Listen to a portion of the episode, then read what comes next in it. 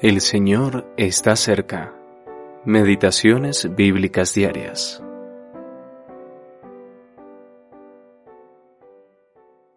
El Dios de la gloria apareció a nuestro padre Abraham antes que morase en Harán y le dijo, Sal de tu tierra y de tu parentela y ven a la tierra que yo te mostraré. Hechos capítulo 7 versículos 2 y 3. El llamamiento divino. Segunda parte. Salir del mundo. Después del diluvio, los descendientes de Noé se dividieron en diferentes grupos étnicos.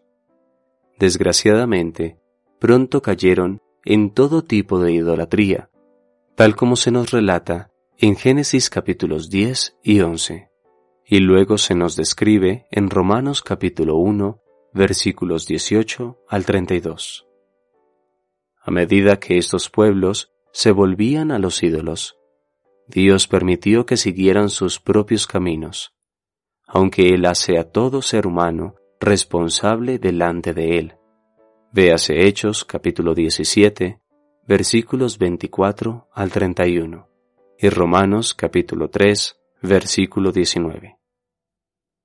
En su gracia soberana, el Dios de gloria llamó a Abraham para que saliera de aquel mundo de idolatría y lo convirtió en padre de todos los creyentes que siguen sus pisadas. Con frecuencia, Dios les recordaba a los descendientes de Abraham que debían permanecer fieles a Él y no volverse a los ídolos vanos. ¿Por qué? Porque cada nueva generación debe aprender las mismas lecciones que Abraham tuvo que aprender. Después del éxodo de Israel de Egipto, Dios repitió este requisito. A los hijos, es decir, a cada nueva generación, se les debía enseñar lo que les había sucedido a sus padres.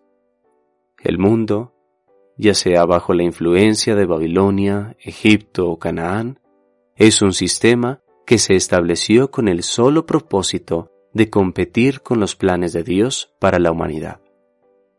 El libro de los jueces y muchos de los profetas muestran cómo los descendientes de Abraham fueron víctimas de estas influencias seductoras que contendían con Dios y sus intereses. Hoy en día no es diferente. Juan nos advierte que no amemos al mundo ni las cosas que están en el mundo, y que no nos dejemos dominar por las pasiones y deseos. Primera de Juan, capítulo 2, versículos 15 al 17. Hemos sido bendecidos con la mayor de las bendiciones. Primera de Juan, capítulo 5, versículo 20. Pero estamos constantemente en peligro de desviarnos. Hijitos, guardaos de los ídolos. Primera de Juan, capítulo 5, versículo 21.